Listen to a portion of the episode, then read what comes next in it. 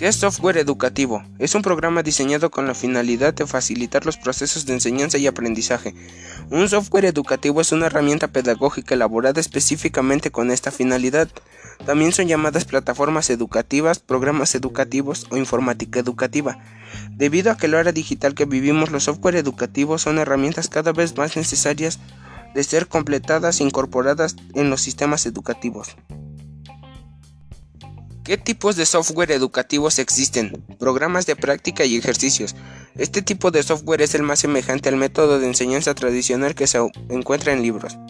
Programas de simulación. Estos software permiten la recreación de ambientes o situaciones en los que el usuario puede interactuar a través de la realidad virtual o, la realidad aumentada.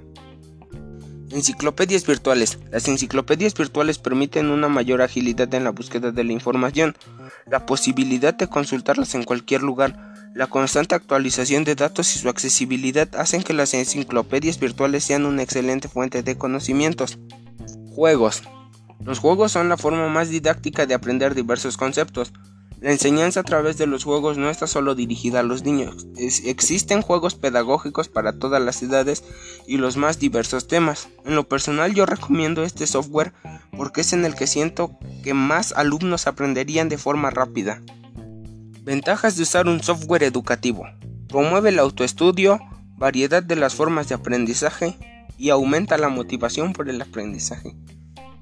Desventajas. Requiere de una computadora que cuente con las unidades lectoras correspondientes, tarjetas de sonido y bocinas. Requiere de un navegador y la conexión a Internet.